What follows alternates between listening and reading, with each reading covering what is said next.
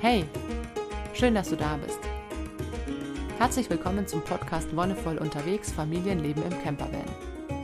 Mein Name ist Petra und ich freue mich, dass du uns auf dieser Reise begleitest. Und heute gibt es eine Folge aufgrund einer sehr interessanten Nachfrage, die auch schon zwei, drei oder viermal kam. Wie gestaltet sich denn eigentlich das Paarleben und die Paarbeziehung in so einem kleinen Bus, in so einem kleinen Lebensraum? Und auch die Frage danach, wie das mit dem Sex ist.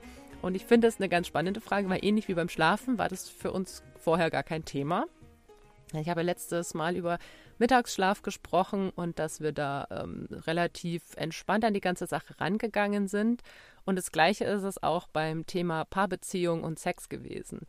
Was ich tatsächlich nachvollziehen kann, ist die Frage, wenn man sich noch nicht so lange kennt oder wenn man gerade frisch zusammen ist und irgendwie auch noch gar nicht zusammen gelebt hat und dann sich entschließt, boah, okay, wir machen jetzt irgendwie beide zusammen so einen Pärchentrip oder keine Ahnung und entweder haben wir unsere Wohnungen noch oder wir kündigen unsere Wohnungen und steigen zusammen in den Bus und fahren durch die Welt, dann kann ich mir das total gut vorstellen, dass das erstmal eine Herausforderung ist.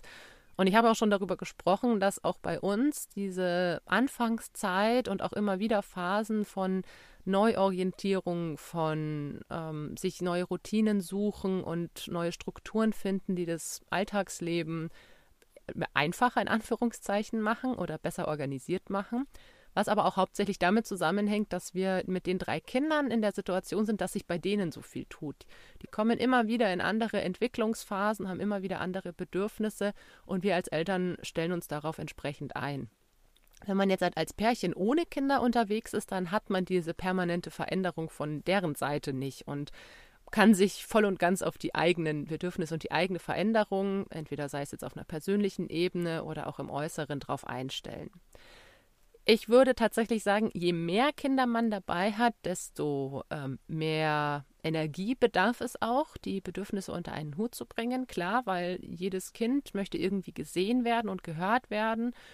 Und da kann es durchaus sein, dass die eigenen Bedürfnisse mal zu kurz kommen. Und das ist auch was, was ich im normalen Alltagsleben, auch in Zusammenarbeit oder ich habe ja eine Zeit lang auch als Kursleiterin gearbeitet und meine Teilnehmerinnen die haben häufig erzählt, dass eben mit den Kindern, wenn die geboren werden, egal ob das erste, das zweite oder das dritte ist, sich die Paarbeziehung auch nochmal extrem verändert.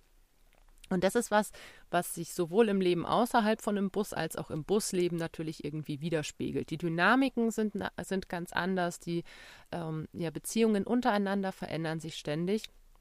Und ich möchte heute so ein paar Anhaltspunkte geben, wie wir das geregelt haben, wie wir trotzdem Paar sind und auch wie wir unsere Phasen hatten, wo wir vielleicht mal kein Paar waren, sondern irgendwie zwei Individuen, die nebeneinander hergelebt haben.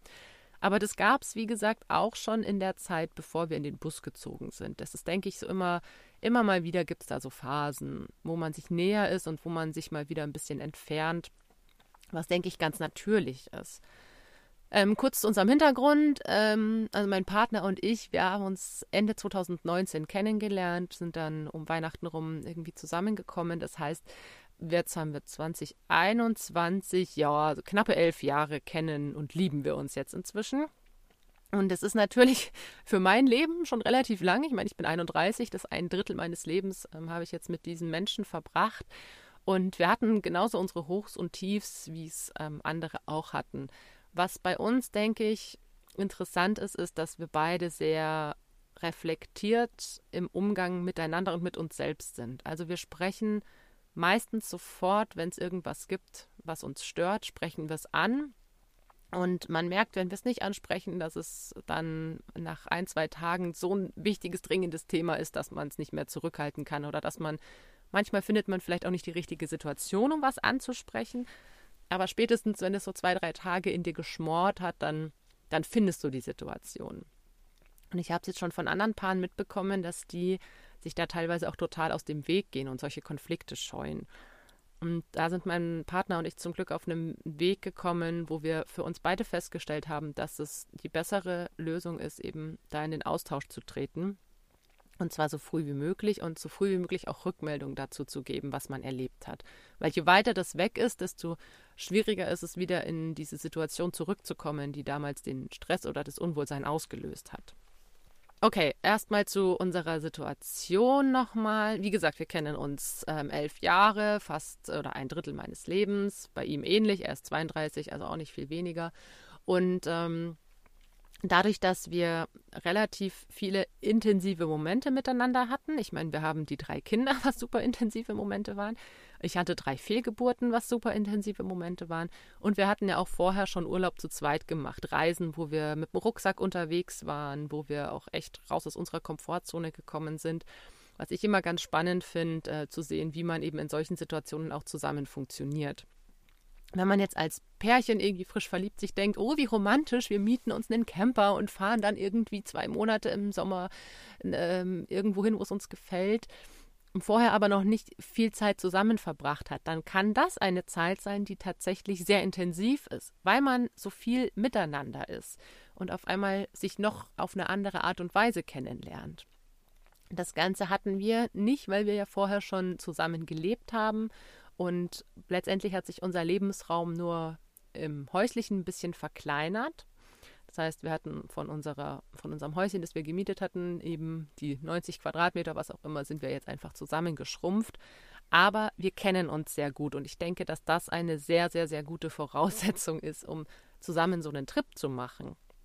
Es kann auch eine schöne Chance sein, um sich besser kennenzulernen, aber ich kenne tatsächlich auch Paare, die aufgrund einer gemeinsamen Reise festgestellt haben, dass sie gar nicht so gut zueinander passen und sich dann doch wieder getrennt haben. Was auch vollkommen okay ist. Ich meine, lieber trennt man sich auf einer Reise, wo man sich ganz nah ist und feststellt, okay, nee, eigentlich passt es doch nicht so gut. Man kann sich da im Guten trennen und für sich beschließen, hey, das war ein schöner Versuch, aber leider nicht das Richtige. Und das muss gar nicht mit Trauer oder mit, mit Wut oder Zorn verbunden sein. Ach, scheiße, jetzt klappt das alles nicht, sondern es sollte, wenn es geht, ein, ein freudiges Akzeptieren sein. Hey, ich habe eine Erfahrung gemacht. Das ist doch was Schönes. Und ich meine, da braucht es halt vielleicht auch ein bisschen Flexibilität, wenn man jetzt sagt, man plant irgendwie zwei Monate unterwegs zu sein und dann hat man nach zwei Wochen schon die Schnauze voll voneinander dann ist es halt wichtig, dass man für sich dann einen guten Abschluss findet. Trennt man sich auf der Reise, ähm, geht schon auf der Reise unterschiedliche Wege oder versucht man die Reise noch zusammen zu Ende zu bringen und für sich Routinen und Strukturen zu entwickeln, die es ermöglichen, dass man auch freundschaftlich oder zumindest nicht in Zorn oder in Aggression nebeneinander lebt. Wie haben wir das mit unseren eigenen Bedürfnissen geregelt? Also ganz wichtig finde ich in der, in der Familie dass man die Paarbeziehung trotzdem aufleben lässt. Also es gibt so einen schönen Spruch, der heißt Eltern werden, Paar bleiben. Und das finde ich ganz wichtig. Und wenn man jetzt das erste Mal Eltern wird, das haben wir auch festgestellt mit unserem ersten Kind, dann rückt erstmal dieses eigene Bedürfnis nach der eigenen Entwicklung und nach der Paarentwicklung rückt erstmal in den Hintergrund, weil man sich doch sehr viel um das Kind kümmert, weil man da ganz viel Energie reingibt. Und dann bleibt auch nicht mehr so viel Energie für das eigene oder für das Paar Dings übrig. Inzwischen sind wir darin ganz gut, dass wir eben auch die eigenen Bedürfnisse und die Bedürfnisse, die wir als Paar haben, in die Familie integrieren können. Das hat aber auch eine Zeit gedauert. Und es gibt so tolle Ratgeber, die dann äh, schreiben von wegen, ja, man kann schon eben frühzeitig anfangen, das Kind mal für ein, zwei Abende bei einem Babysitter oder einer Babysitterin zu lassen. Wenn Großeltern in der Nähe sind, ist es natürlich ideal. Aber da, wo wir unsere Kinder bekommen haben, da hatten wir halt einfach erstens keine Großeltern und zweitens keine so engen Bezugspersonen, wo wir unser Kind wirklich gut hätten abgeben können. Wir hatten für unser erstes Kind eine Babysitterin, das war auch dem geschuldet, dass wir nicht genau wussten, wohin mit ihm, wenn dann unser zweites Kind geboren wird. Und wir haben quasi einen Plan B gebraucht, falls es, äh, falls niemand Zeit hat sonst. Und ähm, ja, da haben wir ein paar Mal auch die Abende für uns verbracht. Wir hatten dann aber auch tatsächlich, als wir aus Marburg weggezogen sind nach Erlangen, da hatten wir ein besseres Netz irgendwie. Hatten wir es geschafft, uns ein freundschaftliches Netz aufzubauen, wo man sich auch gegenseitig hilft. Wir hatten eben Nachbarn in unserem Umfeld, mit denen wir uns super gut verstanden haben, wo man dann auch einfach mal das Babyphone mitnehmen konnte. Und das hat die Distanz gut gereicht, dass man eben im Haus nebenan oder sogar in zwei Häusern nebenan sich abends zusammengesetzt hat, was gespielt hat. Und ähm, Jetzt sagt vielleicht der eine oder die andere, naja, aber das ist ja jetzt kein Pärchenkram. Ja, stimmt, aber wir sind als Pärchen auch nicht so, dass wir irgendwie nur Zeit für uns zwei brauchen. Die können wir uns auch nehmen, wenn die Kinder im Bett sind oder wenn die Kinder, wenn man mit den Kindern draußen unterwegs ist, man geht im Wald spazieren und die Kinder finden dann sowieso ihr eigenes Spiel, zumindest unsere, und machen ihr Ding und man kann sich über Sachen unterhalten. Das ist was, was wir sehr wichtig finden, dass man Gedanken austauscht, dass man Ideen austauscht. Und wenn man dann wirklich mal Anführungszeichen Erwachsenenkram machen will, irgendwie einen, weiß ich nicht, Actionfilm gucken oder sonst was, das kann man tatsächlich auch gut am Abend machen, wenn die Kinder schlafen. Oder eben, was uns immer wichtig war, sich auch mit anderen Erwachsenen treffen, um mal aus diesem ganzen Elternding rauszukommen. Dass man mal weiß, man hat auch noch eine andere Rolle als Mama oder Papa sein. Man ist auch noch ein eigener Mensch und kann eigenen Interessen nachgehen. Und dadurch, dass wir beide, mein Partner und ich, gerne Gesellschaftsspiele spielen, haben dann häufig einfach uns mit anderen Menschen getroffen und Gesellschaftsspiele gespielt. Oder man ist eben zusammengesessen und hat sich zusammen einen lustigen Film oder was auch immer angeguckt. Und das ist was, ähm, dieses Abend sich nochmal Zeit für sich nehmen, ist etwas, was bei manchen zu kurz kommt, weil sie selbst beim Kinder ins Bett bringen einschlafen. Und das ist uns auch passiert. Manchmal ist es auch vollkommen okay. Also wenn man einen anstrengenden Tag hatte, dann lege ich mich ganz bewusst zu den Kindern und sage, okay, nee, und ich bleibe jetzt hier liegen und entspanne mich auch erstmal. Aber gleichzeitig weiß ich auch, okay, ab und zu brauche ich auch mal am Abend diese Zeit für mich. Und jetzt ist es so, dass ich so meine Woche ungefähr gedrittelt habe. Sieben kann man so schlecht durch drei teilen, aber so zwei, drei Tage ruhe ich mich aus, zwei, drei Tage mache ich was mit meinem Partner, zwei, drei Tage mache ich was für mich. Meistens ist es eher so, dass ich zwei Tage mich ausruhe, drei Tage was mit meinem Partner mache und drei Tage was für mich. Also dieses Ausruhen ist inzwischen zum Glück relativ kurz oder kurzweilig oder kommt kürzer, weil die Kinder auch einfach besser schlafen. Also ich muss nachts nicht mehr so viel aufstehen.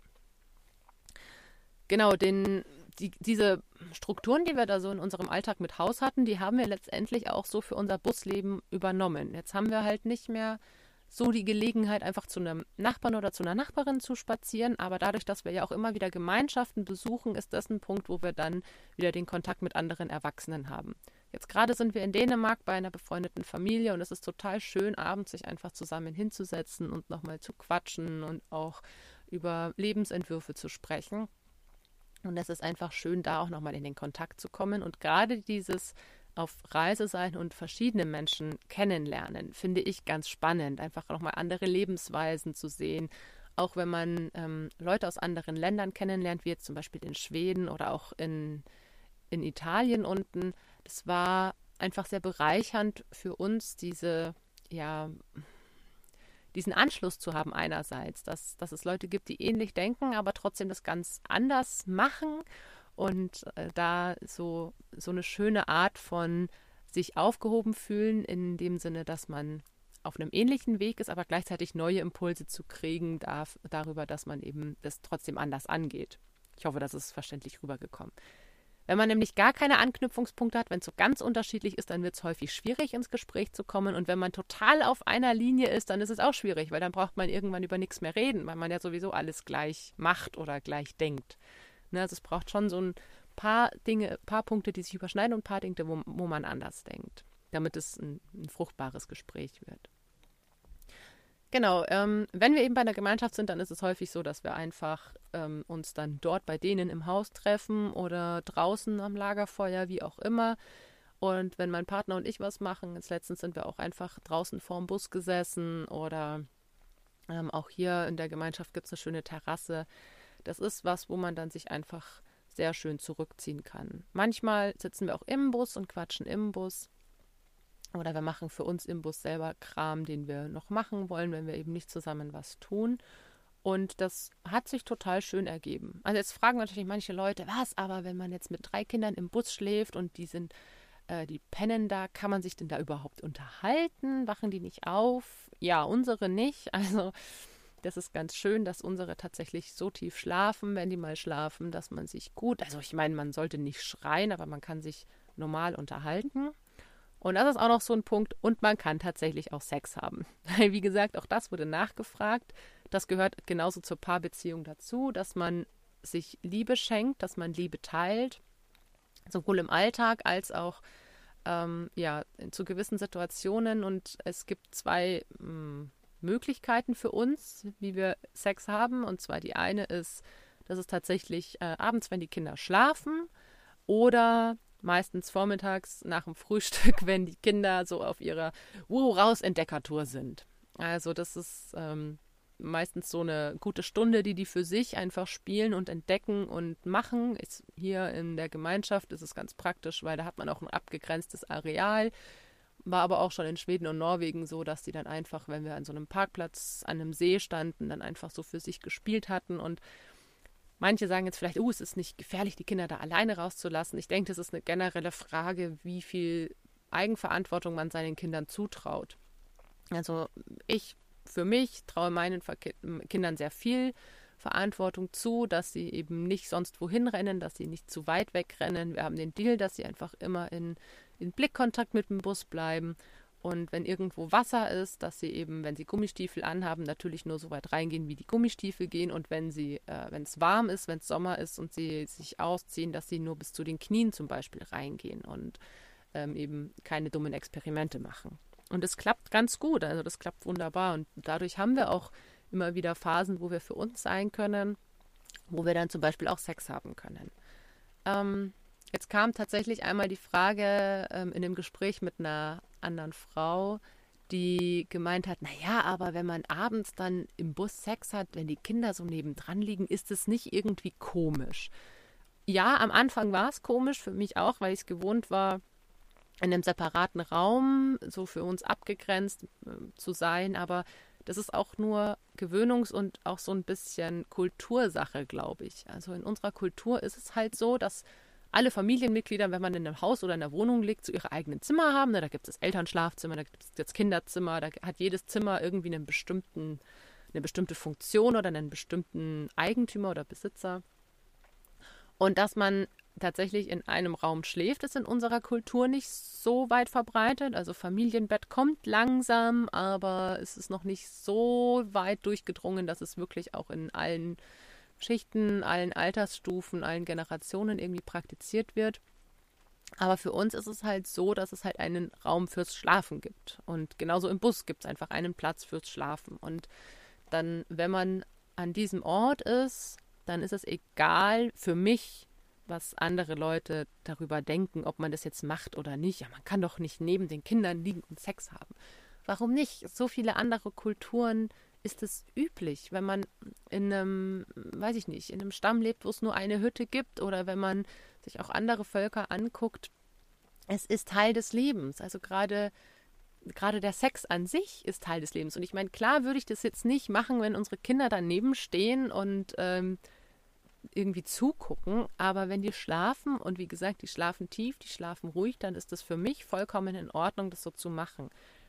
Ganz wichtig natürlich, wenn man merkt, man hat da Hemmungen und man kann eben nicht ganz loslassen, dann äh, macht der Sex auch einfach keinen Spaß. Das hatte ich gerade am Anfang, als unser jüngstes Kind noch nicht so lang geschlafen hat. Da hatte ich immer Angst, oh, okay, was ist, wenn sie in den nächsten fünf Minuten aufwacht? Ah, okay, und dann, dann, dann wird es alles nichts. Aber das ist auch ein Prozess des Loslassens, des sich Hingebens, des im Moment Lebens. Und auch mit der, ja, mit der Sache ein bisschen flexibler umzugehen, nicht so verbissen zu sein, ah, okay, und jetzt schlafen alle oder jetzt sind sie alle raus, jetzt schnell Sex haben, das finde ich auch schlecht. Ich persönlich finde, dass es besser ist, mit einer entspannten Haltung ranzugehen und zu sagen, okay, mal schauen, was passiert, mal schauen, wie weit wir kommen und einfach diesen Moment zu genießen, egal was daraus wird. Und es kann auch total schön sein, eben auch ähm, nackt zu kuscheln oder äh, nur ein bisschen Vorspiel zu haben und sich dadurch auf eine sexuelle Art und Weise nahe zu sein, ohne jetzt irgendwie ähm, krass Sex zu haben mit dem Mega-Orgasmus oder was auch immer. Klar, es ist schön, wenn es dazu kommt, aber wenn nicht, es zu akzeptieren, dass es einfach auch schön ist, auf dieser Ebene die Zärtlichkeiten auszutauschen. Und wenn die Kinder eben draußen spielen und man denkt, boah, geil, jetzt habe ich eine Stunde und dann kommen die aber nach einer Viertelstunde wieder, weil sie Pipi müssen, weil sie Hunger haben, weil, keine Ahnung, irgendwem ist der Gummistiefel äh, in den Fluss gefallen und weggeschwommen, was auch immer, dann ist es so. Klar, es ist im ersten Moment so ein bisschen, ach, schade, aber du weißt, dass es vielleicht am nächsten Tag oder irgendwann anders die Möglichkeit wieder geben wird. Und deswegen ähm, finde ich es wichtig, für sich zu gucken. Einfach möchte ich möchte ich mich da hineingeben? Kann ich da wirklich ganz loslassen? Oder brauche ich wirklich den Raum für mich, völlig ungestört, völlig in dem Wissen, dass ich jetzt eine gewisse Zeit für mich Ruhe habe, dann muss ich mir das entsprechend organisieren. Also wenn ich in der, zum Beispiel auch in einer Gemeinschaft war es so, dass wir waren in, das war in Trondheim, genau, wo die Kinder dann mit den anderen Kindern auch unterwegs waren und wo sie zum Beispiel auch mal einen, einen Ausflug zusammen gemacht hatten, wo wir wussten, okay, die sind da jetzt mit unterwegs. Also die sind einfach de facto weg und kommen erst wieder, wenn der Ausflug zu Ende ist. Das war auch nur so ein Stündchen oder sowas. Aber dann muss man sich das eben entsprechend organisieren. Und vielleicht auch über den eigenen Schatten springen und für sich zu akzeptieren, dass Sex neben den schlafenden Kindern nichts Böses ist. Davon äh, verderben die Kinder nicht. Selbst wenn die aufwachen und du unterbrichst, dann ist es auch nicht schlimm, wenn die äh, keine Ahnung, was, ich weiß nicht mal, was daran so schlimm sein soll. Also wenn du das komisch findest, schreib mir gerne, was daran verwerflich sein soll, dass sie das irgendwie mitbekommen oder nicht. Also ich meine, die pennen und selbst wenn sie aufwachen, sind sie immer noch so verpennt, dass sie nicht wirklich mitbekommen, was los ist. Also insofern zusammengefasst, ähm, das Paar- und Beziehungsleben im Bus unterscheidet sich nicht so arg vom Paar- und Beziehungsleben zu Hause, in, in einem Haus, in der Wohnung, was auch immer. Wichtig ist, Zeiten sowohl für sich als Einzelperson zu haben, um sich selbst zu entfalten, Zeiten für sich als Paar zu haben, um sich als Paar zu entfalten und für sich die entsprechenden Modi zu finden, wie man sich nahe sein kann, wenn man auch entsprechende Bedürfnisse hat. Und damit war es das für heute. Vielen, vielen Dank, dass du dabei warst. Danke fürs Zuhören. Und wie immer, wenn dir die Folge gefallen hat, dann lass gerne einen Kommentar oder eine Bewertung da oder sag's auch gern weiter. Fragen hast, dann schreib mir auch gerne. Und ansonsten hören wir uns in ein paar Wochen wieder. Bis dahin wünsche ich dir alles, alles Gute, Bon Voyage und einen wonnevollen Tag.